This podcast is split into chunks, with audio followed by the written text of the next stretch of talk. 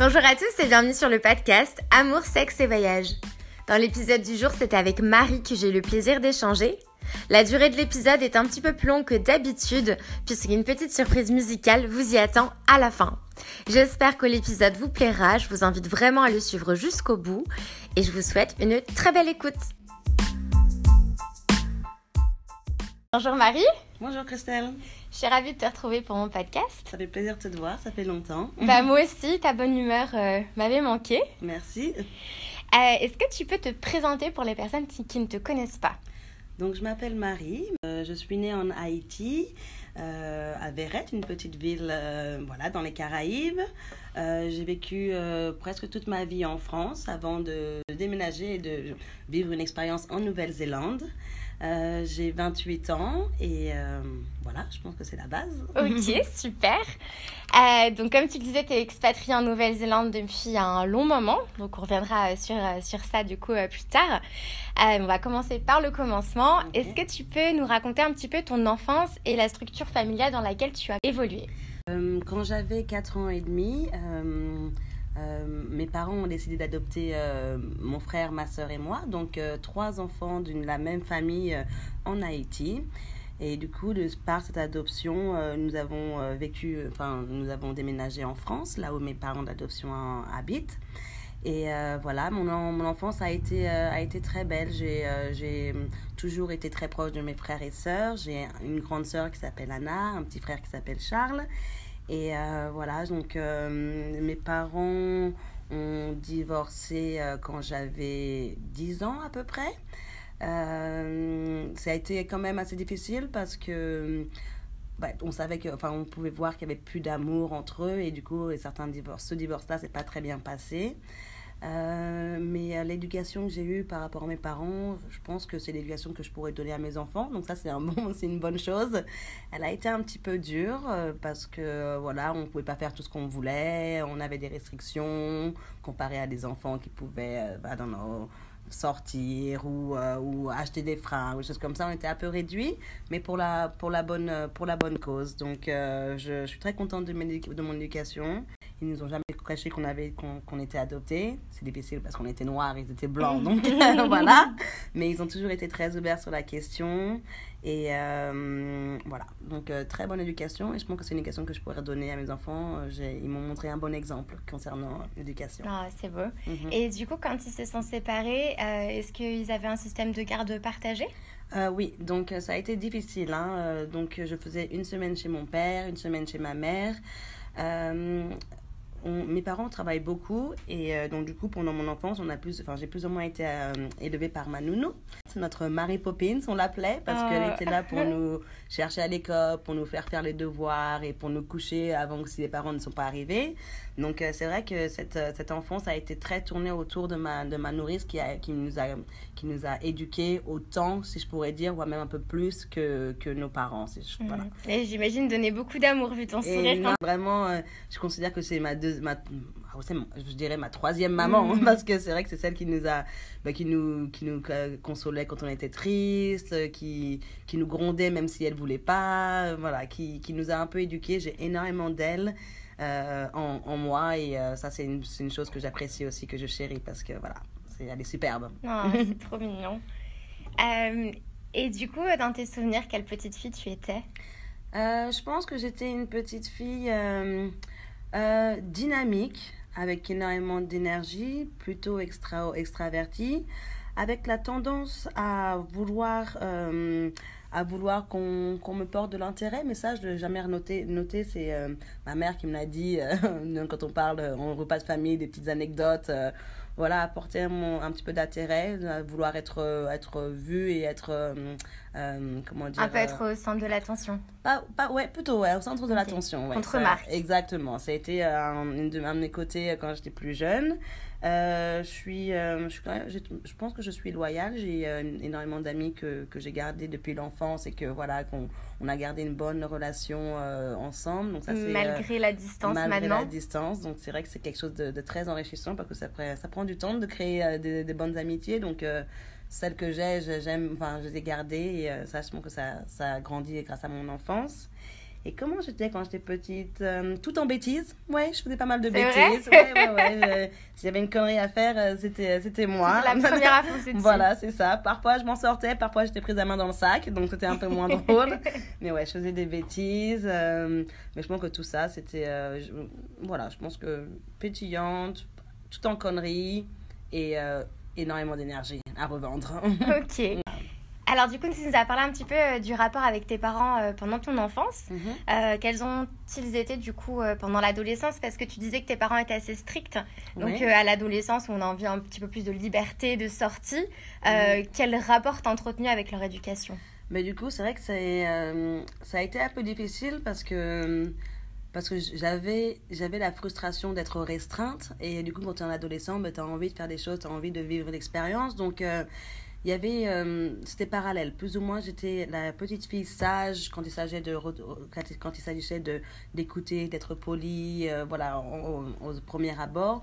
Mais j'étais la garnement qui faisait le mur, qui, euh, qui sortait derrière le dos de ses parents, qui, qui avait envie de vivre la vie malgré leur interdiction, plus ou moins. Quoi. Donc, du coup, c'est vrai que j'ai pas de regrets parce que j'apprécie énormément le fait qu'ils m'aient, euh, qu'ils nous ont restreint un petit peu parce que jusqu'à nos 18 ans, là, il y a une chose que je me rappelle toujours, c'est quand j'ai eu 18 ans, j'ai demandé, je demandais à mon père, papa, est-ce que je peux sortir ce soir, etc. Parce qu'à chaque fois, il fallait demander. T'as 18 Et, ans, ma euh, fille, exact- tu fais ce que tu veux Exactement. Et cette, et cette réponse-là, il me fait, Marie, pourquoi tu me demandes J'étais mode, Ben, papa, tu m'as, tu depuis, euh, depuis tout le temps, tu vois, tu me dis, euh, tu tu m'interdis de sortir, enfin, pas, pas interdire, mais tu sors, mais tu reviens à minuit quand la fête commence, ou des choses comme ça, des restrictions énormes.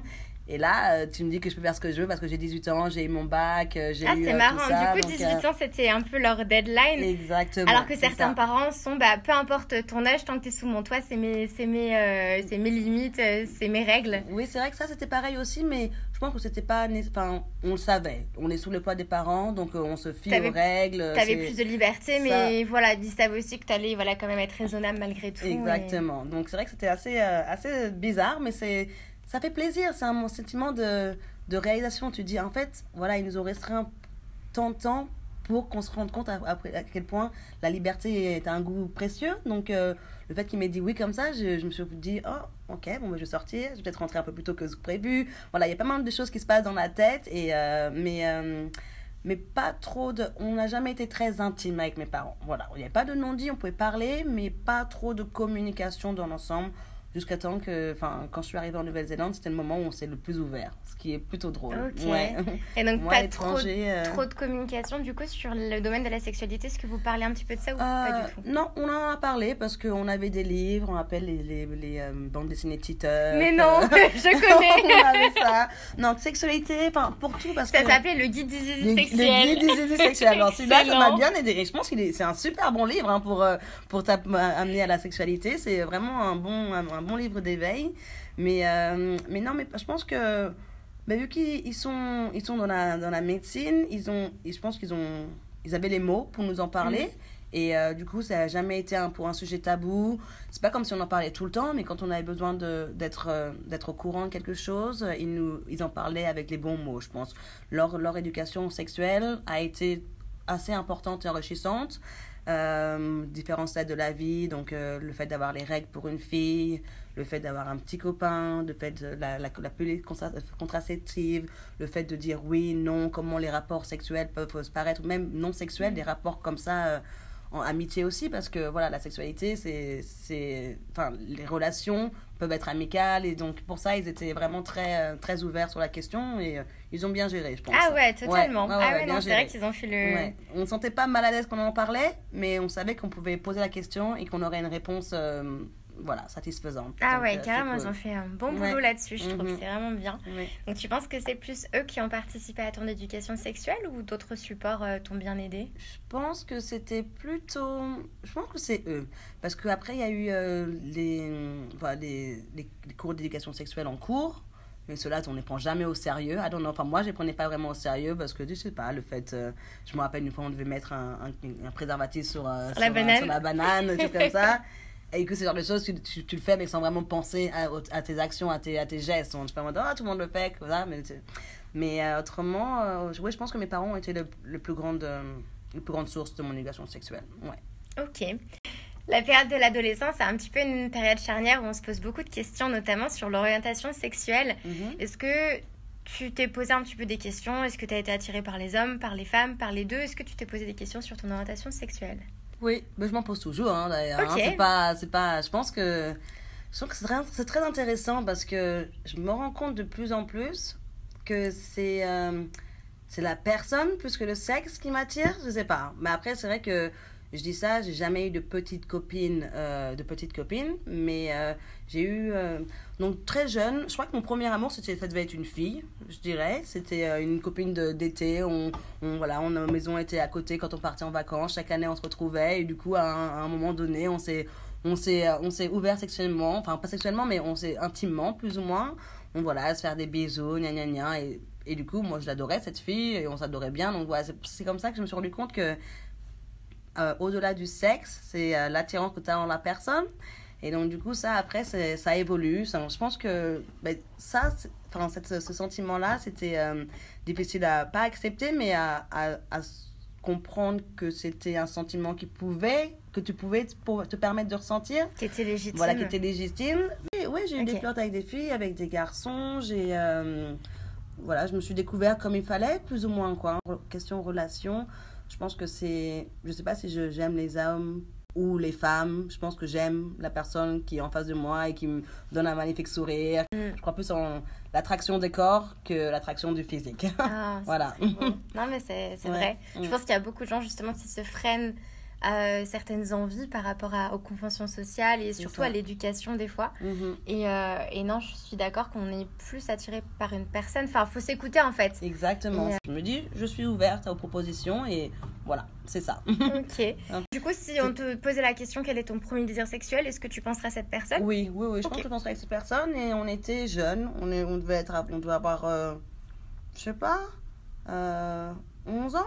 En mode petit bisou par-ci par-là, euh, copine, se tenir la main. euh, mais tout ça en mode discret, tu vois. C'est parce qu'on savait aussi que c'était quelque chose de, pas de pas normal, mais quelque chose qui pourrait être intime, plus ou moins, tu vois. Mais après ça, après j'ai eu mon premier petit copain quand j'étais, euh, enfin, copain sérieux, un premier amoureux, si on peut dire. Je devais avoir 14 ans et, euh, et du coup, bah, true love, hein. La première, la, une des rares personnes que j'ai aimées et euh, du coup, euh, ça s'est pas vraiment bien terminé. Quand je dis bien terminé, c'est que on s'est séparés et je ne voulais pas. Enfin, voilà, il, a rompu avec moi. Il a rompu avec moi, il était avec une autre personne, une autre femme, une autre femme beaucoup plus âgée, etc. Et euh, du coup, ça, ça m'a, un peu, euh, ça m'a un peu déstabilisée parce que je me dis, ok, donc c'est l'amour. Ça peut être réciproque à un moment donné, mais après, ça peut, ça peut ne pas être réciproque et, Et je ça savais pas vraiment, mal. voilà, je savais vraiment pas vraiment comment, comment le prendre. J'ai eu mal, j'ai eu mal, j'étais triste et j'avais des sentiments que je pouvais pas vraiment exprimer. Mais en fait, je pense que cette rupture, ça m'a appris à relativiser aussi. Ça m'a appris après à mais dans une relation d'amour, voilà, c'est c'est des personnes qui partagent des, des sentiments, des moments et, et qu'après, malgré le fait que tu ne sois plus avec cette personne, si tu l'as aimé pendant un certain nombre d'années, le sentiment d'amour sera toujours là. En mode, pas d'amour, je t'aime, d'amour de j'ai passé du temps avec toi, je te connais, je t'ai aimé pour une raison. Et du coup, je t'aimerais pour cette raison tout le temps, quoi. Pour plus ou toi, moins, du quoi. coup, tu auras toujours de l'affection pour quelqu'un que tu as aimé. Oui, je pense. À moins que ça se termine en mode gros drama, etc. Et même ça, je pense que l'eau peut couler sous les ponts, tu vois, tout dépend. Mais je- parce que j'ai eu la- la- la- l'exemple avec mes parents. Mes parents ont divorcé et leur divorce était horrible. En fait, c'était voilà, ils se parlaient pas. Je pense même pas qu'ils se soient reparlés depuis qu'ils sont, ils sont divorcés. Donc ça va faire 15-20 ans. Et ça, c'est un truc que j'ai jamais compris. Je me suis dit, comment tu peux pas passer genre Mm. 15 ans de ta vie avec une personne que tu partages tout et où du jour au lendemain, ben, cette personne, tu la connais plus, cette personne, tu veux plus l'avoir dans ta vie, etc. Donc, ça peut peut-être euh, amener un peu, un peu de- d'orgueil, je me dis, ou de, de, de fierté, ou quelqu'un, quelque chose a été blessé, mais je pense que les blessures comme ça sont encore plus difficiles à gérer quand elles sont ouvertes, qu'elles sont guéries. Et donc, voilà, je me dis que une personne que j'aime, je, je pense que je, je, l'apprécierai toute ma vie, quoi. Enfin, voilà, c'est comme, comme ça que mon premier amour, ma première rupture, j'ai ressenti. Je me suis dit, putain, Marie, t'as mal, mais pourquoi t'as mal? Parce que cette personne, voilà, ne t'aime plus. Bon, ok, donc ça, c'est pas forcément par rapport à toi. Est-ce que cette personne est heureuse? Ok, elle est heureuse. Donc, ok, Marie, tu juste souffles un coup. ça fait chier parce que je l'aime, mais tu, vas, tu vas pouvoir euh, remonter et rebondir et euh, la vie continue, quoi. Tu vois, c'était un peu. ça, ça m'a bien forgé, je pense. Et c'est le premier avec qui tu as fait ta première fois Oui, c'est le premier avec qui j'ai fait ma première fois. Ouais. Et quand tu dis que vous n'êtes pas resté longtemps ensemble, c'était quoi, quelques mois? C'était quelques mois, ouais. On est resté genre 4 mois ensemble. C'était à l'époque on comptait les mois. ça fait 4 mois que je suis avec lui, oui. 4, mois, quelque chose comme ça. 4 mois, c'était énorme à l'époque. Oui, mais on n'a pas fait l'amour quand on était ensemble. On l'a refait quand on s'est revus. Donc, euh, c'est pas. Pendant les 4 mois où on était ensemble, c'est pas là. C'était un peu inachevé. Ouais, il a fallu euh, du coup euh, consommer mhm. après coup. Bah oui, et du coup, je pense que c'est drôle parce que avec lui, ça sera toujours un, un goût d'inachevé, plus ou moins, tu vois. Enfin, pas toujours, mais, mais c'est vrai qu'on on, parce qu'on est très bons copains, donc on se revoit très souvent, en mode en tant qu'amitié. Et, euh, et, une ou deux fois, on s'est revus en mode plus sérieux qu'amitié, tu vois, en mode comme si la, la boucle n'était pas bouclée ou quelque chose comme ça. Donc là, en ce moment, Marie, tu es célibataire. Et du coup, voilà, c'était une soirée, il y a un garçon qui vraiment, ou une fille du coup, qui attire vraiment ton regard et tu es très attiré par cette personne. Est-ce que tu vas plutôt être timide et dire non, je ne peux pas faire de signe vis-à-vis de la personne? Ou est-ce que tu vas plutôt regarder avec insistance la personne ou essayer de te rapprocher ou même aller lui parler? Donc, euh, ça dépend, ça dépend vraiment. Si la personne, je la connais, la connais d'avant, je pense que je vais pouvoir euh, aller lui parler et euh, voilà, commencer à communiquer, mais parler de tout. Mais si la, personne, je ne la connais pas, il y aura peut-être un petit jeu de regard, mais très discret. Et si la personne, je la connais pas, mais j'ai vraiment envie qu'il se passe quelque chose, j'attendrai sûrement la fin de soirée. Parce que parfois, je me dis, allez Marie, c'est parti, quoi, laisse-toi aller. Parce que si tu ne demandes pas, ça se passera pas. C'est plus les hommes maintenant qui sont romantiques et qui viennent vers toi. Donc, euh, si tu le fais pas, tu seras peut-être frustré. Donc, euh, si je me lance, ce sera en fin de soirée, si je peux dire. Je suis pas trop à l'aise au, premier abord. Mais après, voilà, le regard. Et s'il n'y a pas de regard, ben, j'essaye à la fin de la soirée, je me lance et je, je, je tape sur l'épaule. Je suis en mode Salut, je m'appelle Marie. Tu fais quoi soir C'est vrai, ça t'est déjà arrivé Ça m'est déjà arrivé. Ah, tu veux une petite anecdote? Ah oui Ok, ok. Donc ça, franchement, je me suis... Quand je, je, sais pas comment j'ai fait. Donc du coup, je suis sur Tinder en ce moment. Voilà, je, je geek sur mon Tinder. Je, je match avec une personne que je connais, que je connaissais depuis super longtemps. Donc... Euh, voilà, on commence à se parler, Happy New Year. Il, il s'avère que je connais là où il travaille. Donc à la fin de mon boulot, je fais OK Marie. Parce que je le connaissais, hein. autrement je l'aurais pas fait. Je te demande OK Marie prends euh, ton courage à deux mains, va le voir à son lieu de travail, il travaille dans un bar, etc. Parle un peu avec lui et euh, euh, pose-lui la question s'il veut venir en date avec toi. Et du coup, je vais sur son lieu de travail et tout. Je fais salut, comment ça va? On commence à papoter. Happy, happy New Year, ça faisait super longtemps qu'on ne s'était pas vu. Et là, je fais bon, il y a une raison pourquoi je suis là. Tu vois, c'est genre mon cash, quoi. Tu vois, c'est en mode everything or nothing. Je suis en mode, voilà, il y a une raison pour laquelle je suis là. Euh, tu fais quoi Tu fais quoi euh, C'est quand ton prochain day off et tout euh, Ça dit de venir en date avec moi, machin. Je lui pose la question comme ça, cash. Génial Je te jure, je sais pas ce qui m'est pris par la tête, tu vois.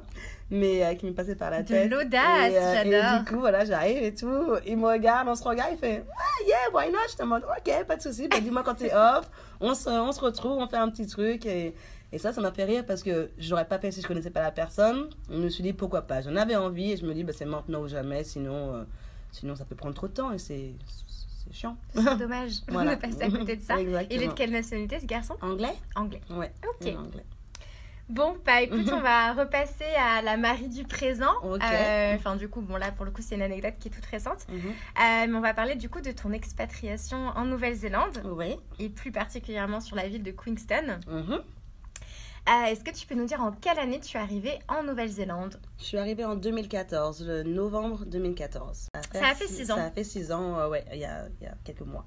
Donc, euh, waouh, le temps passe trop vite. C'est impressionnant. Sur Auckland, raison pour laquelle j'ai pu aller en Nouvelle-Zélande, c'est par le biais du Working Holiday Visa. Donc, c'est un visa de travail qui te permet de, de travailler ou pas. Donc, ça, c'est super aussi. Ça donne une bonne liberté. Et donc, du coup, euh, je suis arrivée avec euh, mon ex-copain dans l'île du Nord et on avait préparé notre voyage un petit peu avant de partir. On s'était trouvé une, famille d'accueil, une famille d'hôtes euh, qui nous ont hébergés pendant pendant deux semaines, le temps de s'acclimater, donc d'acheter une voiture, de, voilà, de connaître un petit peu la, la Nouvelle-Zélande, la vibe de la Nouvelle-Zélande. À la base, est-ce que tu avais déjà un petit peu voyagé? Euh, j'ai pas. Nouvelle-Zélande, c'était un premier grand voyage, le premier voyage toute seule. J'avais voyagé avec ma famille euh, dans différentes destinations pendant les vacances. Tous les, tous les Noëls, on essayait de voilà d'essayer de faire une petite capitale ou des choses comme ça. Donc, j'avais voyagé avant, mais voyage familial, pas voyage seul, euh, à l'improviste et euh, voilà, vers l'inconnu plus ou moins. Donc là, c'était euh, voyage euh, en sac à dos avec ton ancien copain. Voilà. Ça faisait combien de temps que tu étais avec lui? À l'époque, quand on était ensemble, ça faisait 4 ans. Donc on, était, on est arrivé sur Auckland, mais on, a, on est allé directement à Momanganui, okay. Toranga. Donc voilà, 7 heures de route, assez, 6 heures je pense, assez longue quand, on a, quand on arrive, mais super parce que on voit le paysage, donc c'est super beau. Et, euh, et après, donc, on est resté dans cette famille pendant deux semaines. Et euh, donc, on a acheté une voiture, s'acclimater, voir un peu ce qu'on voulait faire parce qu'on n'avait aucune idée. On pensait faire du woofing, on voulait aussi voyager et voir, euh, et voir le, du pays. Donc, voilà, on a passé plus ou moins trois mois à barouder dans l'île du Nord, s'arrêter dans différents endroits, à Keri pour faire du fruit picking, un peu de travail dans les vignes sur Napier. Euh, rien faire euh, vers Gibbsgone, Wellington, donc c'était super.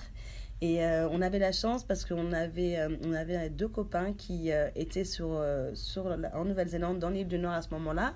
Donc on s'est retrouvés, on a passé un bon bout du, du voyage ensemble en fait. Et c'est super parce que voyager, voilà, c'est la beauté du paysage, regarder à gauche, à droite, dire waouh à chaque fois. C'est assez bluffant quand même. Hein, quand tu arrives en Nouvelle-Zélande et que le paysage, c'est une, des une des raisons qui, qui m'a fait rester parce que c'est ouais, bluffant, si je peux dire. Et euh, après trois mois de voyage, on est allé dans l'île du Sud, là où il y avait un festival, super beau festival, premier festival de ma vie, tu vois, donc euh, super cool. Euh, au festival, on rencontre énormément de personnes qui travaillent sur Queenstown et qui sont en mode Oui, vous devez venir à Queenstown, c'est une super ville. Ils bossaient à Fairburger à l'époque, c'est assez connu sur Queenstown. Donc, Fairburger, c'est un magasin de burgers. De burgers. Très, très, très connu et tous les euh, tous les touristes en fait font une queue monstrueuse pour euh, prendre leur burger. C'est ça, c'est une petite institution, c'est un tout, euh, c'est une expérience à ne pas manquer, plus ou moins. Tu ne peux pas passer à Queenstown sans avoir goûté un Burger. C'est impossible. Voilà, c'est ça. Ce serait, ce serait dommage. C'est pas très raté sur séjour. Exactement. Mais euh, après ça, donc oui, ils nous ont dit venez sur Queenstown, il y a du boulot, on, habite dans un campsite, venez avec nous. Donc on s'est dit oh pourquoi pas, on va descendre tout doucement pour sur Queenstown. Donc on a fait la côte ouest. Et une fois arrivé à Queenstown, waouh, ben, déjà, quand on voyage en Nouvelle-Zélande, c'est quand même très, très calme, la Nouvelle-Zélande. Il n'y a pas grand-chose. Le, le, rythme de vie est, euh, est très, euh, est, plus posé. Donc, c'est-à-dire qu'à 6 heures, tout le monde a mangé. Euh, voilà, c'était tellement différent. quand on arrive à Queenstown, j'étais vraiment surprise d'avoir une ville qui bouge autant. Beaucoup d'effervescence. Exactement, effervescence, de, de, de, vie en fait, de, de, de, restaurants, de shops. Et du coup, c'est vrai que ça faisait, ça faisait plaisir quand, euh, après un, un, road trip de trois mois, d'avoir d'avoir un petit peu de vie, quelque chose qui, qui, bouge. Donc, Surtout pour ton euh, tempérament plus. Surtout mon, mon, tempérament. Mais je suis calme aussi, hein, c'est ça. Hein, je, je, peux être très très calme. Mais t'aimes tellement les gens mm. que c'est vrai que je te vois bien voilà, débarquer à Queenstown et et être vraiment dans, dans le fait d'être contente de pouvoir faire de nouvelles rencontres ou même voir euh, plein de sourires. Euh, mhm. Je pense que c'est quelqu'un qui se nourrit beaucoup des énergies des autres. Oui, oui, oui. Je, en fait, j'aime, j'aime euh, aimer les personnes pour ce qu'elles sont, plus ou moins, tu vois. Et du coup, c'est vrai qu'à partir de là, il y a tellement de choses à apprendre. Tu te dis en mode, ok, cette personne est différente, cette personne est différente. Il y a tellement de choses à écouter. Et, et donc, du coup, c'est vrai que tu as raison, les énergies des autres, je pense que l'énergie, c'est super important. Un sourire, un regard, une conversation. C'est quelque chose qui n'est pas descriptible. Des fois, ça va pas matcher avec quelqu'un, mais tu sais même pas pourquoi en fait. Tu vas avoir un, sentiment pas très agréable ou tu vas pas apprécier la personne, mais il y a même pas de, de logique à ça. C'est juste des, ouais, des mhm. énergies, des émotions qui sont transmises. Et... Exactement, et c'est vrai que c'est beau. Et puis la Nouvelle-Zélande, je sais pas comment tu, tu, tu l'as ressenti, mais c'est quand même un pays qui est très adéquat à, l'ouverture d'esprit et à la communication, même si on ne connaît pas la personne. Donc c'est vrai que ça, c'était euh, une, un bon point à Queenstown aussi. Mm. Les gens en, tant que, en tant que Français, tu sais, quand tu connais pas les gens, tu vas pas vraiment trop leur parler. Et là, ils venaient vers toi en mode Hey, how are you? Euh, qu'est-ce que tu veux? Tu me connais pas? Tu me demandes comment je vais? Il y a une petite. Euh, il y a un anguille là. Hein Jusqu'à ce que tu comprennes que, non, c'est juste de la euh, sympathie. Exactement. Mm. Alors, du coup, donc là, tu es toujours avec ton ex-copain. Euh, qu'est-ce qui se passe? Vous restez tous les deux ici? Enfin, comment, comment se passe le reste? Donc, du... ben, donc, on est restés ensemble euh, jusqu'à jusqu'à avril 2015, plus ou moins. On a rompu sur Queenstown. Euh, la raison pour laquelle on a rompu, c'était euh, plus. euh, parfois, parfois, il y a des voyages des- de, de, de choix final, plus ou moins. Voilà. Je pense que j'avais pas. Carrefour de vie. Voilà, c'est ça. J'avais pas. Je pense que dans ma tête, j'avais pas assez de, de, courage de pouvoir euh, prendre une décision quand j'étais dans mon environnement à la maison, en France, avec tous nos amis, etc. Parfois, ça peut être très difficile de. Voilà, quand on est habité ensemble euh, 24 heures sur 24, de, de voir une décision qui est vraiment sûre que c'est ce que tu veux. Donc, euh, partir euh, en, en Nouvelle-Zélande et être tous les deux, ça a été un peu un challenge pour nous deux. Et du coup, c'est un challenge qui s'est pas, s'est pas bien terminé, plus ou moins, enfin, moi, parce qu'on a rompu. Donc ça, c'était quand même difficile parce euh, on, voyageait avec euh, un groupe d'amis euh, qui était notre famille. Et du coup, euh, pour toute rupture, tu as besoin d'espace, en fait. C'est ça, Mhm. tu as besoin de laisser euh, la personne, une, une personne seule, plus ou moins. Et puis tu peux pas vivre ta rupture avec la personne à tes côtés, c'est Exactement. impossible. Non, c'est pas Tu possible. peux pas faire le deuil de la relation. voilà, non, c'est ça. pas ça. Donc du coup, euh, ça s'est passé, on, on a rompu et, euh, et on habitait euh, tous dans une cabine sur Queenstown à ce moment-là. Et, euh, et du coup, ben, c'était le moment pour moi de partir, plus ou moins. Quoi. De toute façon, quelqu'un devait partir. Donc, Attends, euh, quand tu dis cabine, du coup, c'était sur un sur un camping? Oui, c'était sur un camping. Voilà, c'est des petites cabines où, qui peuvent accueillir euh, six personnes. Donc, on, on, partageait la, com- le, le logement avec, euh, avec des amis. Donc, euh, voilà, c'était vraiment, on était une bonne famille. Et ce, cette rupture-là s'est passée pendant ce moment-là. Donc, euh, voilà, pour pas briser l'ambiance de la famille, quelqu'un devait partir. Et euh, sachant que bah, c'est plutôt moi qui ai, qui ai pris la décision, même si c'était un commun accord, voilà, il y a toujours C'est une plus personne toi qui qui. as été à euh, l'initiative voilà. de la discussion pour euh, Exactement. acter euh, de la fin de l'histoire. Voilà, c'est ça. Donc, du coup, j'ai dû partir et ça, ça a été, euh, ça a été un beau challenge, tu vois. Parce, que, là, tu te retrouves euh, seule. voilà, c'est ça. Tu pars à deux, vous êtes à quatre du coup, Mhm. et tu as trois repères en fait que tu connais qui sont familiers, Mhm. et tu te retrouves euh, toute seule ici. Exactement. C'est, euh, c'était, euh, c'était intéressant. C'était très intéressant. Parce que, comme tu, tu, tu- je pense que la plupart des personnes pensent que je suis une fille, euh, enfin, je suis une fille euh, extravertie, contente, avec énormément d'énergie, etc.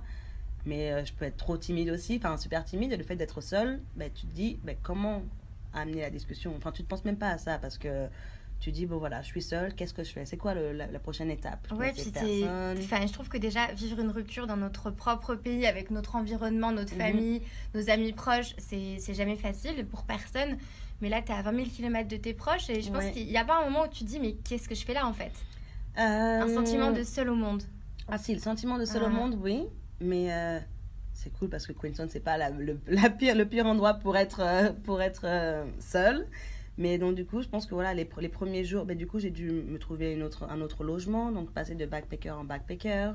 Donc, euh, d'auberge de jeunesse en auberge jeunesse, d'auberge jeunesse en auberge de jeunesse. Et euh, enfin, ce, ce que j'ai fait le plus, c'est regarder le paysage, plus ou moins. Écouter de ma musique, marcher, regarder les paysages, essayer Prendre de comprendre un petit peu ce qui vient de se passer. quel- Digérer tout ça, ouais. voilà, c'est ça. Et quelle va être la suite? Parce qu'un voyage, quand on commence à deux, tu t'attends à terminer à deux la plupart Mm. du temps. Donc euh, voilà, il y a énormément de questions qui fusionnaient.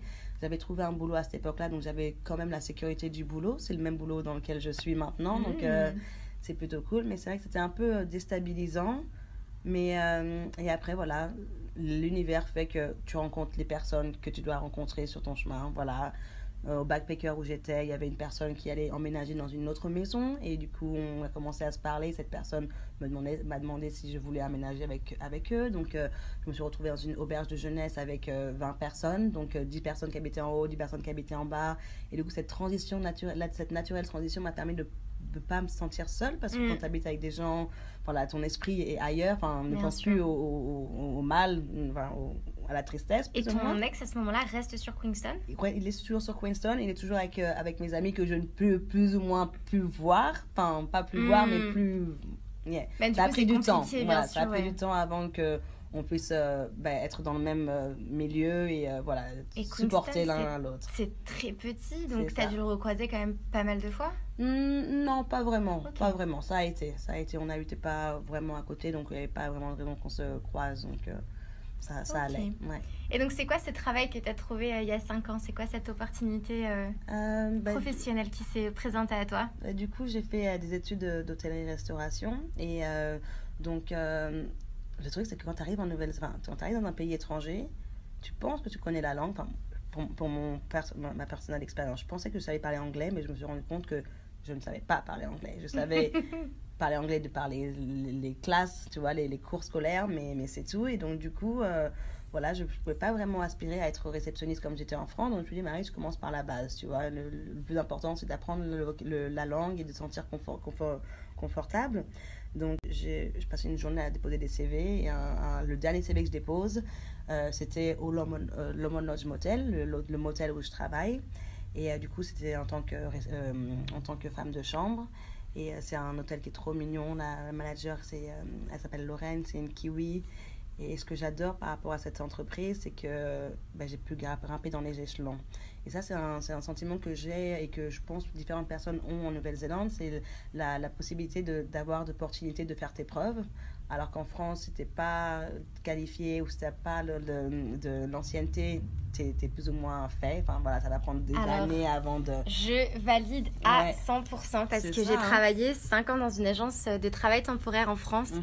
et euh, les entreprises étaient extrêmement strictes sur voilà, le profil de la personne qu'elles veulent engager.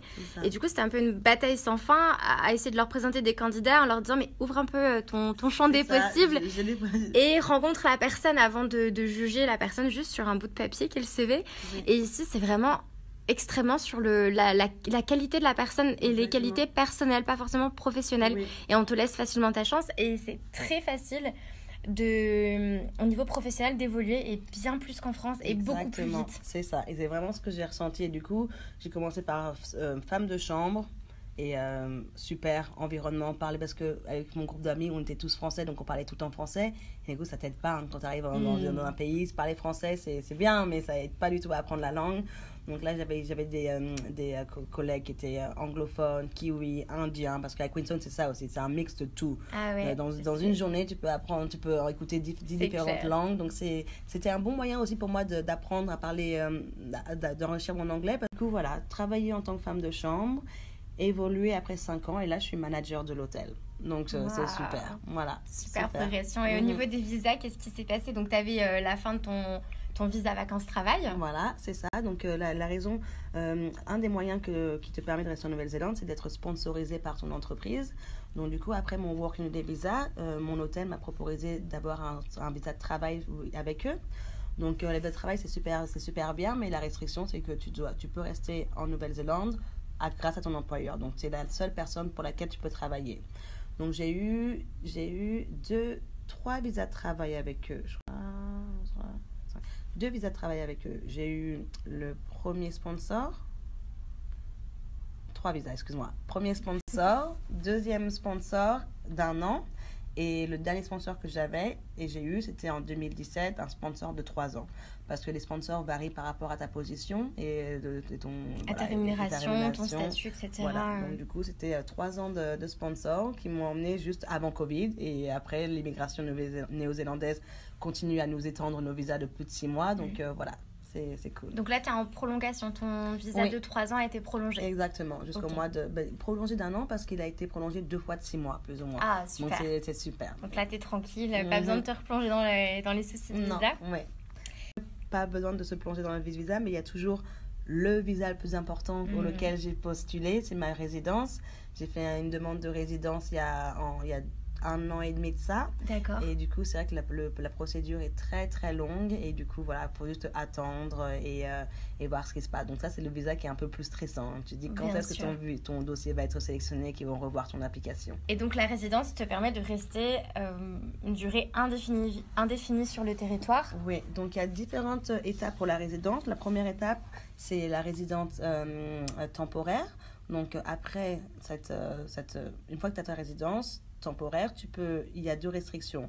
Une restriction, pardon. Tu ne peux pas partir du pays, de, donc du sol néo-zélandais, plus de six mois. Parce que si tu pars plus de six mois, ta résidence est annulée.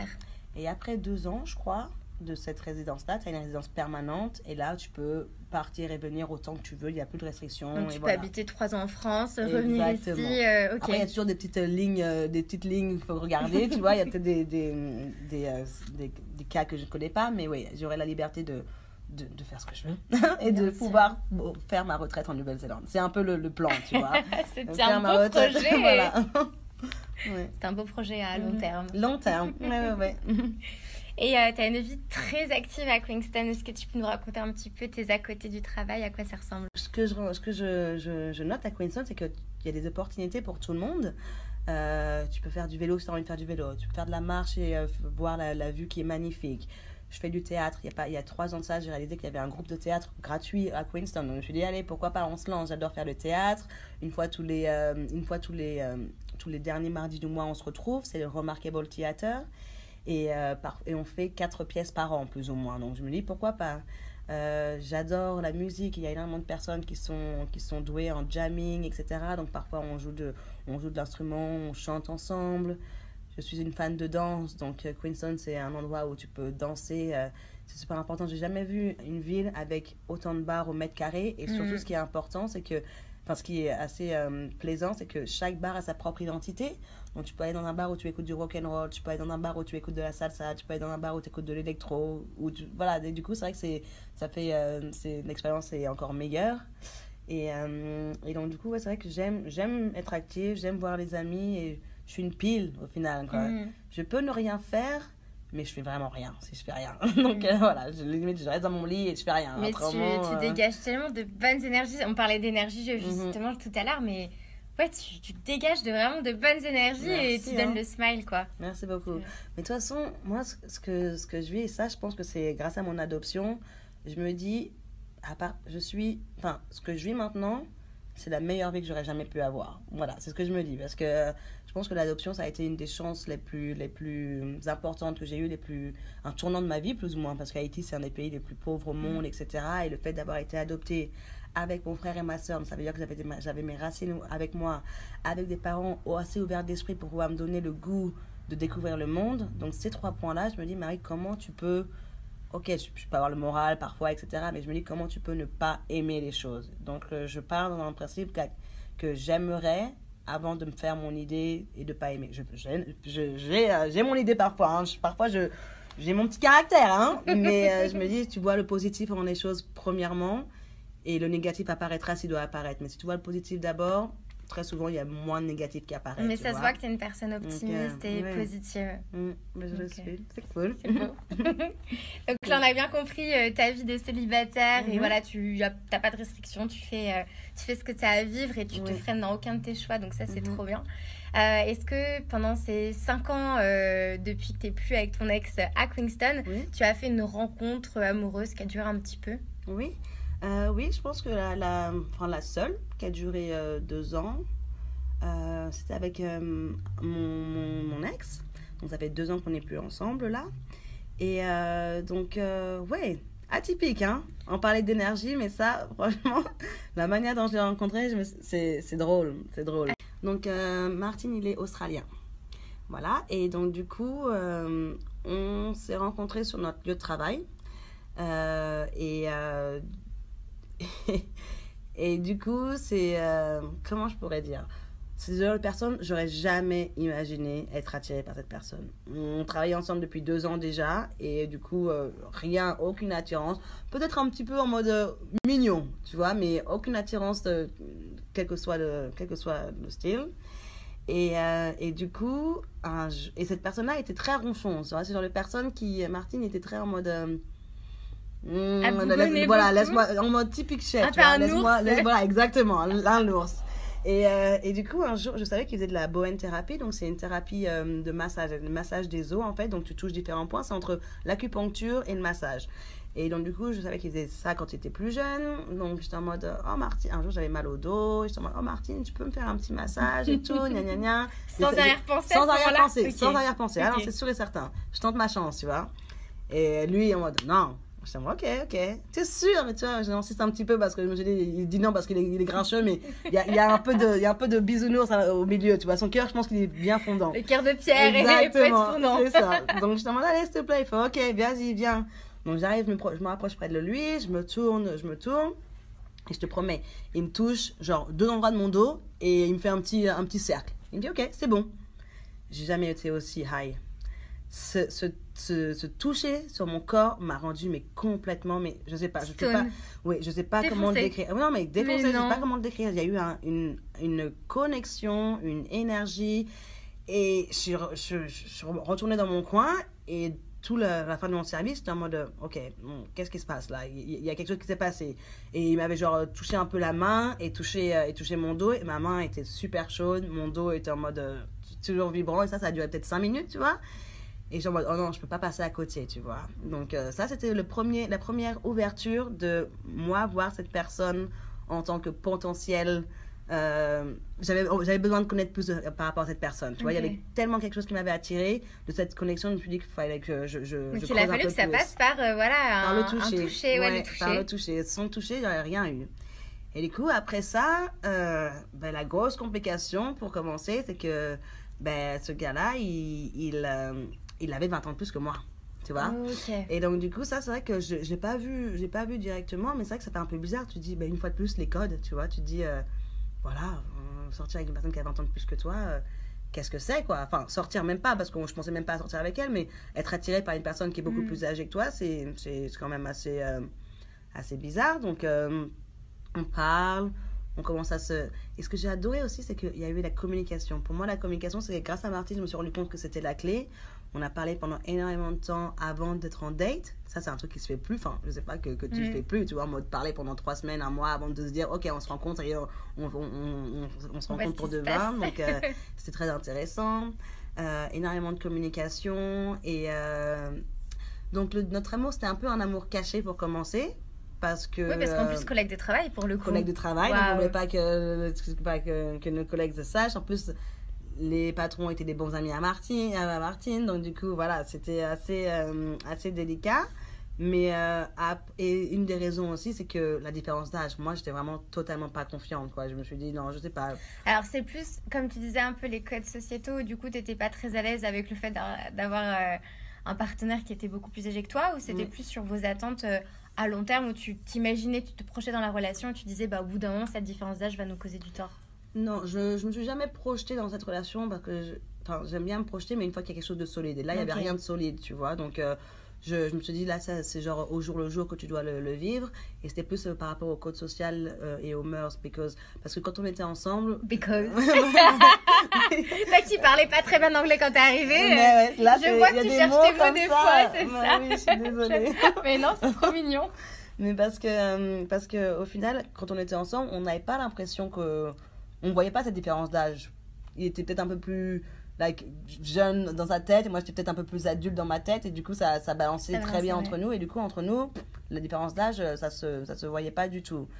Mais genre euh, parfois en mode euh, tenir la main bon c'est pas un truc que je fais d'habitude mais genre normalement mais tenir la main ou des choses comme ça ou être ensemble. Donc ça a pris du temps. Ce qui m'a permis de me d'être plus en confiance avec ma relation c'est d'en parler à ma sœur en premier temps Marie, mais qu'est-ce que tu nous fais? T'es complètement tarée. Sa réaction, tu vois, ah, trop drôle. Mais elle commençait à parler à ma soeur, à mon frère, à mes amis qui connaissaient Martine aussi, tu vois, euh, en, sur Queenstown. Et, euh, et après ça, euh, après ça ben, le dire aux parents. Mais du coup, ma mère, sa réaction, superbe. Oh, Marie, tu sais, on s'en fout t'inquiète pas, machin. Donc j'étais mode maman, ok, je m'approche. papa maintenant. Euh, papa, je me rappelle, c'était au téléphone, j'étais en mode, tu sais, ça fait un petit bouton que tu avec quelqu'un, euh, je t'avais pas dit que. Enfin, il y a un truc que tu dois savoir et tout. Euh. il fait quoi, quoi bah, Dis-moi. Mais il est plus âgé que moi. Ben, Marie, qu'est-ce que tu veux dire par plus âgé? Bah, il a juste 20 ans de plus que moi. Quoi? Il a juste 20 ans de plus que moi, tu vois. Et franchement, mon père, il a une réaction que Franchement, j'ai adoré et euh, du coup, ça, ça met encore plus en confiance. Il m'a fait Marie. Sa première réaction, c'était en mode Marie, t'inquiète, notre président, il est 20 ans plus jeune que sa femme, euh, ça va quoi. J'étais en mode Ok, thank you Macron, merci beaucoup. et après, il m'a dit Non, Marie, l'âge, ça a l'importance, euh, que deux fois dans, dans la vie, tu vois. La différence d'âge entre un couple. Si t'as si as 15 ans et qu'il a 20 ans de plus que toi, c'est pas normal. Enfin, c'est moins normal et euh, parce que c'est pas pas quelque chose qui se fait. Et euh, si tu as genre 40 euh, 50 ans tu es toujours dynamique tu as toujours des projets etc et que lui dans ces cas-là il a 60 70 ans enfin 60 70 ans là ce, ce gap peut se, se, voir un peu plus. peut créer de la frustration tout à voilà. fait mais après il fait entre ça après c'est juste comme vous vivez votre expérience. C'est beau ça c'est sa réaction à chaud. c'est sa réaction à chaud. Parce qu'il m'a dit juste en mode Oh my god, ok, moi c'est cool, c'est cool, c'est cool. Donc à ah. partir de ce moment-là, j'étais beaucoup plus confiante et euh, pouvoir me, voilà, me, me, me, montrer, mais voilà, être plus, euh, plus à l'aise au jour le jour. Donc, euh, c'était bien. Et du coup, on a vécu ensemble pendant deux ans. Et, euh, Donc vous êtes installés l'un chez l'autre? Vous avez vécu dans le même Euh, appartement? Non, on avait, oui, enfin, on avait chacun notre, notre maison, Mais vous étiez très euh, souvent l'un chez l'autre. Et j'ai, j'ai, euh, on a vécu pendant huit mois ensemble. Enfin, j'ai j'ai déménagé chez lui, je, je sous-louais ma chambre et je déménageais chez lui. Et du coup, franchement, euh, cette relation-là, franchement, je trouve que c'est une, une- ça a été une des plus saines que j'ai jamais eues, tu vois. Genre, euh, j'ai adoré être avec, euh, avec lui. On s'entendait super bien, on rigolait, on avait de la complicité, on avait de la communication. Je pense que la communication, c'est vraiment, c'est vraiment ce qui est le plus important dans un couple, quoi. Garde rien en toi. Et si tu te dis, bon, voilà, tu prends, tu prends sur toi, tu, tu, fais, tu mets les mots, mais ce qui est important, c'est que ça sorte. Donc quoi, là, tu parles que- de communication, mais particulièrement de la communication émotionnelle, c'est ça? Émotionnel et, et tout. Et, enfin, émotionnel, ça, oui, plus. Quand tu dis mais, qu'il faut aussi euh, communiquer sur ses émotions. J'ai une question par rapport à ça. Oui. Euh, du fait que tu t'exprimais, t'exprimais tes émotions dans une langue qui n'est pas ta langue maternelle, Mhm. est-ce que pour toi ça avait la même, si tu lui disais je t'aime ou I love you, Mhm. est-ce que pour toi ça avait la même signification? Euh, Ou ça t'a jamais gêné d'exprimer tes sentiments en anglais? Ouais. Ça m'a. Si, c'est c'est beaucoup plus difficile d'exprimer ses sentiments en anglais, hein, parce que. Parce que la, la différence entre parler anglais et être bilingue, c'est d'avoir le bon mot pour, la bonne enfin, pour le bon C'est sentiment. ça, mais Et donc, aussi coup- moi, moi, pour moi, pour mon expérience, euh, c'est- vraiment mes émotions, je les vis en français. Mhm, Et, et en fait, pour moi, c'est, c'est, ça n'a pas du tout le même sens et le même poids oui, euh, de dire à quelqu'un que je l'aime mhm, en français ou en anglais. mhm. Et je sais D'accord, pas du coup si d'autres personnes ressentent comme moi, mais tout ce qui est au niveau de l'émotionnel, euh, si je l'exprime en anglais, même si j'ai le vocabulaire, admettons, Mhm. bien sûr, je... Ouais, Il un manque, très euh, bon vocabulaire en plus. Il me manque quand même forcément du vocabulaire, mais même si, euh, on va dire, je, dans ma tête, j'ai le vocabulaire précis, et bien pour moi, de l'exprimer en anglais, c'est beaucoup moins naturel et ça a beaucoup moins de sens que si je l'exprime en français. Ben, pareil. Et euh, donc, toi, française, lui, australien, au niveau de la culture aussi, au niveau des références culturelles. Du coup, euh, enfin, ce que on n'avait pas de problème par rapport à ça. Et du coup, c'est vrai qu'il était très ouvert, j'étais très ouverte. Donc, apprendre euh, de l'un et de l'autre, c'est quelque chose qui est super. Mais ce que j'adorais aussi avec Martine, c'est qu'il avait ses passions, j'avais mes passions.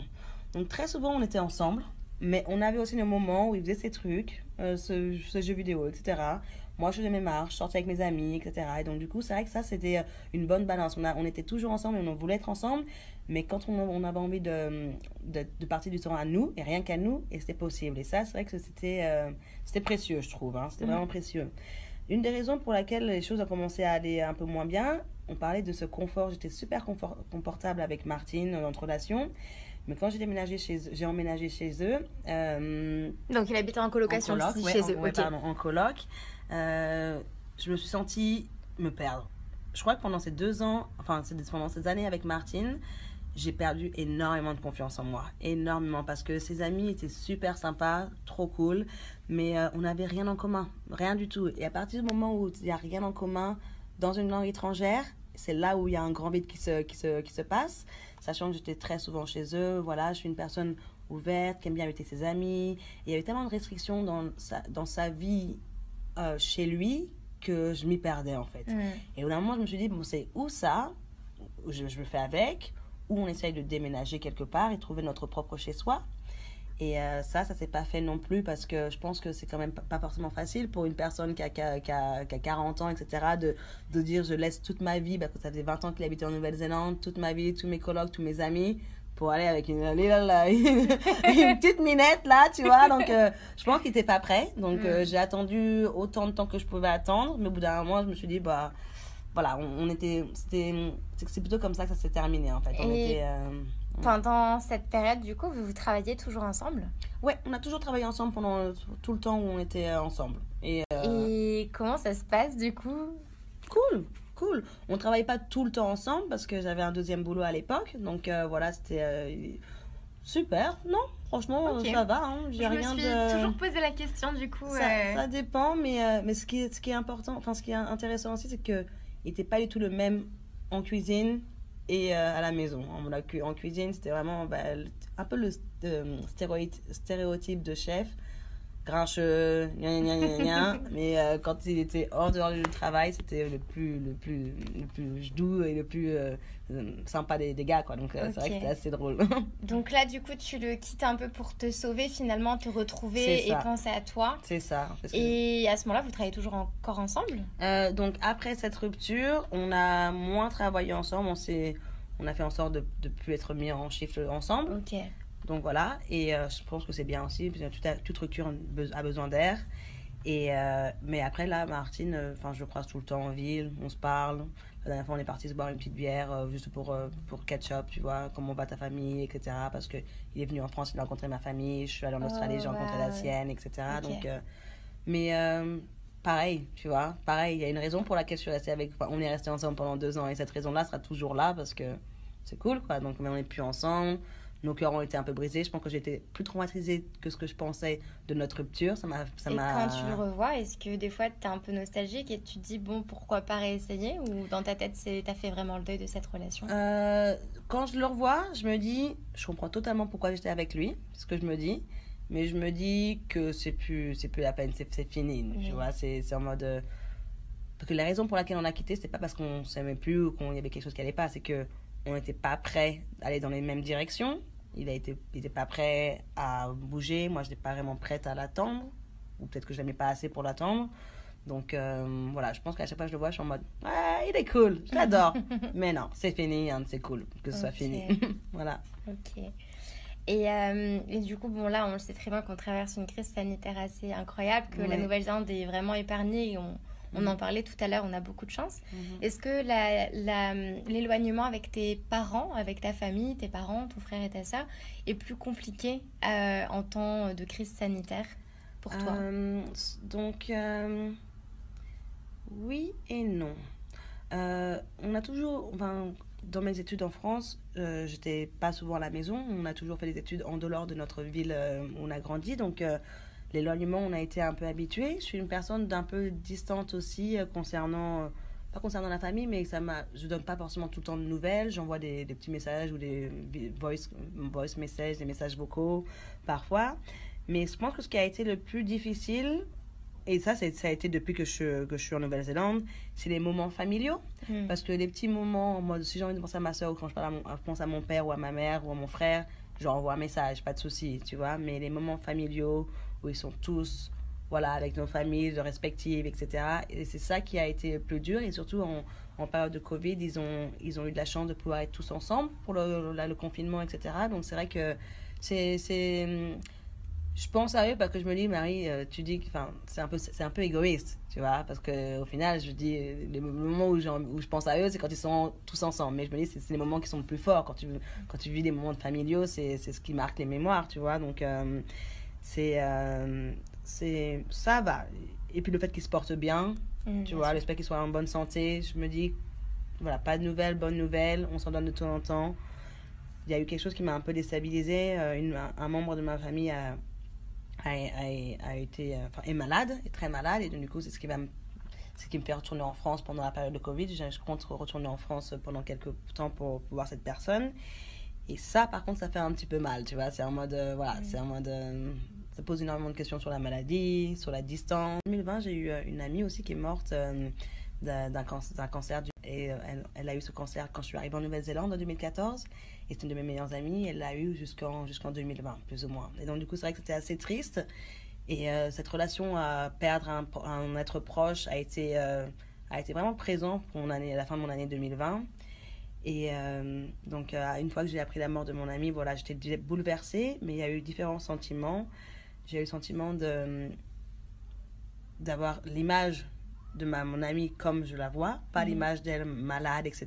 Et du coup, ça, je pense que c'est très précieux parce que sa sœur me disait le pire, c'est de voir les gens se dégrader. Et alors que l'autre, j'ai eu la chance de, de pouvoir avoir l'image de ma copine qui, mhm. qui est rayonnante, comme je l'ai vue la dernière fois quand je suis retournée en vacances. Et il y a aussi le fait de, voilà, les sentiments sont là, tu, mais tu, tu n'as personne dans ton entourage qui comprendra ta douleur parce qu'il n'y a personne qui connaîtra les personnes que tu connais. Donc, tu peux parler d'une personne qui est morte à tes amis de Nouvelle-Zélande, mais ce sera un peu ce sera un peu dans le vent, si je pourrais dire, parce que voilà, dans ce moment-là, tu as besoin de réconfort, tu as besoin de, personnes qui, qui, connaissent, la personne. Et je pense que voilà, ça, c'est plus difficile. Quand tu as envie de, t'ouvrir, il y a personne qui, qui peut connaître ton environnement ou savoir un peu ce que tu, comment tu ressens les choses et te conseiller en bien, enfin, dans la bonne direction aussi. Parce que tout conseil est bon à, est bon à prendre, mais, mais c'est pas vraiment les, les, les, meilleurs non plus. Enfin, voilà, tout dépend. Ouais, c'est sûr. Et, euh, et, donc, du coup, euh, tes projets, tes envies, tes désirs pour cette année euh, Bon, déjà, je pense que tu croises les doigts pour la résidence. Oui, je croise les doigts. allez, allez. De toute façon, je peux rien, je peux rien faire d'autre. Juste attendre et, euh, et, et, pas prier, mais espérer le, le, le, le mieux. Franchement. Euh, ce serait vraiment un super cadeau. Ce serait, euh, je pense à ma soirée, je pense à la partie que je vais lancer. si je, si je je danse, wouh, je vais faire virer du, du pays avant, avant, que, avant que je sois autorisée. Troublemaker. Non, bah, non, ouais. Les projets, j'en ai plein de projets. J'en ai plein. Mais je vois ça, bah, de continuer à t'épanouir dans tout ce que tu fais. C'est ça. Je me dis, enfin, si tu le, si tu le penses, il y a peut-être moyen de se réaliser. Donc, euh, J'aimerais bien, j'aimerais bien ouvrir mon, mon, business de massage. J'adore faire des massages, etc. Donc, euh, faire ça, et euh, enfin, ça, serait le plus gros, plus ou moins. Et euh, voyager. À chaque fois que j'étais en vacances, je suis allée en vacances en France pour voir ma famille. Et j'ai jamais eu l'occasion de, de, voyager en dehors de la France, à part Bali. Ma résidence va me permettre de pouvoir dire au revoir à Nouvelle-Zélande, de pouvoir utiliser mes deux années qui me restent de working holiday visa et d'aller dans différents différents pays et, euh, voilà, voir du pays. que tu peux revenir ici par la suite Exactement. la résidence. Voilà, voir du pays parce que c'est ce qui est plus enrichissant. Hein. Tu te dis que quand tu rencontres comment les gens vivent dans notre pays, tu te dis, oh, c'est totalement différent de chez mm. moi, mais ça marche, tu vois. Donc, euh, je pense que c'est ce qui est enrichissant, enrichissant par rapport au voyage. Et c'est enrichissant, mais tu t'y perds un peu parce que ton, ton esprit est un peu dispatché à, ici et un peu partout que tu as envie de prendre le mieux, le meilleur de tous les pays que tu as visités. Et, euh, et du coup, j'ai envie de ça. Je connais juste la Nouvelle-Zélande et encore la Nouvelle-Zélande, c'est pas un total dépaysement. C'est mm. quand même assez proche de l'Europe. Oui, ça reste un peu une culture occidentale. C'est pas non plus des codes sociaux qui sont radicalement opposés. Quoi. Et là, j'ai envie de, de, de découvrir des, des codes sociaux qui sont dépaysants. Voilà. Ok. Et eh ben écoute euh, Marie, euh, on va se terminer là. Mhm. Euh, merci, ça m'a fait très très plaisir d'échanger avec toi. Garde ta bonne humeur, mhm. tes énergies positives, tout ça, tout ça. Et, je te souhaite vraiment bah, d'avoir ta résidence et de continuer à être autant épanouie que tu l'es. Merci beaucoup. Et tu rayonnes vraiment.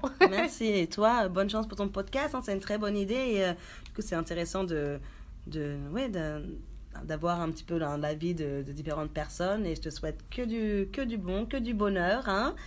Tu parles de ma, de ma bonne humeur, mais je sais pas, vous voyez pas, mais elle a un sourire, elle a des yeux pétillants, Christelle. Euh, voilà, je pense que vous l'entendez dans, le dans le timbre de sa voix. Mais euh, ouais, là, super, elle a un sourire, euh, voilà, elle m'égaye, elle m'égaye.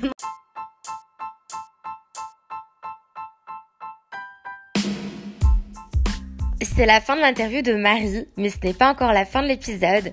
Marie a récemment participé à un projet musical et je vous laisse découvrir cela. Tu as euh, participé à un projet récemment sur Queenston, est-ce que tu peux nous en parler? Oui, euh, donc euh, j'ai deux amis, Claire et Paul, qui sont des musiciens sur Queenston. Donc ceux qui habitent sur Queenston les ont peut-être déjà vus. Paul est un batteur et Claire violoniste. Et donc, du coup, ils ont passé les deux dernières années à, travailler sur leur album qui s'appelle Amongst the Tall Trees. Et euh, du coup, voilà, ils ont sorti euh, leur album hier. Donc, euh, c'était, on est le, combien là? C'était le 14, le 15 janvier. Et dans cet album-là, voilà, j'adore leur musique. leur, c'est, c'est, quelque chose de très avant-gardiste et unique. Et euh, voilà, j'adore le son, la mélodie m'emporte et euh, je pourrais les écouter tout, tout le temps. Et il y a une petite surprise, c'est qu'il y a quelques mois de ça, pendant, pendant le lockdown, j'ai écrit un poème. Et euh, ce poème s'appelle Danse, parce que danse, c'est vraiment mon deuxième langage, c'est ce que j'aime le faire de, le plus, tu vois. Et du coup, un jour, je leur ai présenté mon poème, le récité, et ils m'ont dit, oh Marie, bah, ton poème, on le verrait trop sur une de nos chansons. Ça te dit de venir euh, euh, enregistrer ton, ton, poème dans un studio et euh, voilà, on, voit ce qu'on peut faire. J'étais en mode fuck yeah! J'étais en mode ok, you know? Désolée pour la. J'étais en mode oui, bien sûr, avec plaisir. Donc on est allé chez eux, on a fait l'enregistrement de de la chanson. Donc au début, mon, mon, poème, je l'ai chanté. Mais après, je me suis dit, oh, pourquoi pas le rester en tant que poème? Il s'appelle Dance Start with a Beat. Oh, ok. Voilà. Et du coup, je, je, je chante. Je, au début, j'ai commencé à chanter le poème, mais après, j'ai récité et ils ont, gardé, ils ont gardé le poème en tant que récité. Donc, du coup, la musique est magnifique. Euh, si vous êtes intéressé, je vais faire eh ben, je, je, mettrai ça en barre d'infos euh, du podcast. Ah ouais, carrément. Bah, parce que ce serait super plaisir. Et ce que, ce que j'adore le plus, c'est que voilà, c'est euh, vraiment du travail acharné. Ils ont, fait, ils ont passé deux ans à créer cet album-là.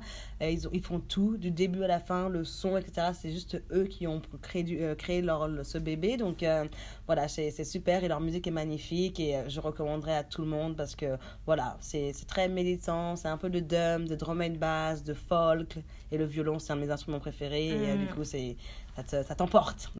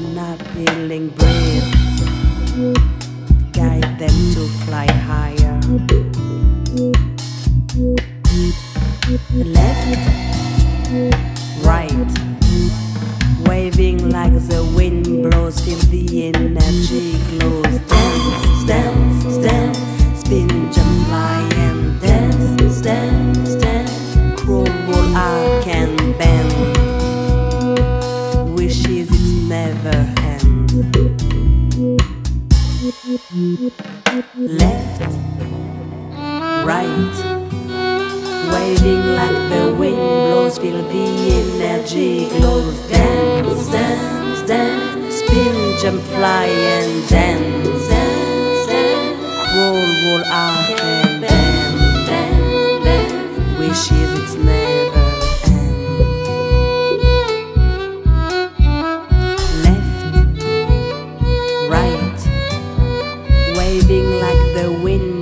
feel the energy glows. Dance, spin, jump, fly, and dance. Crawl, roll, arc, is its name.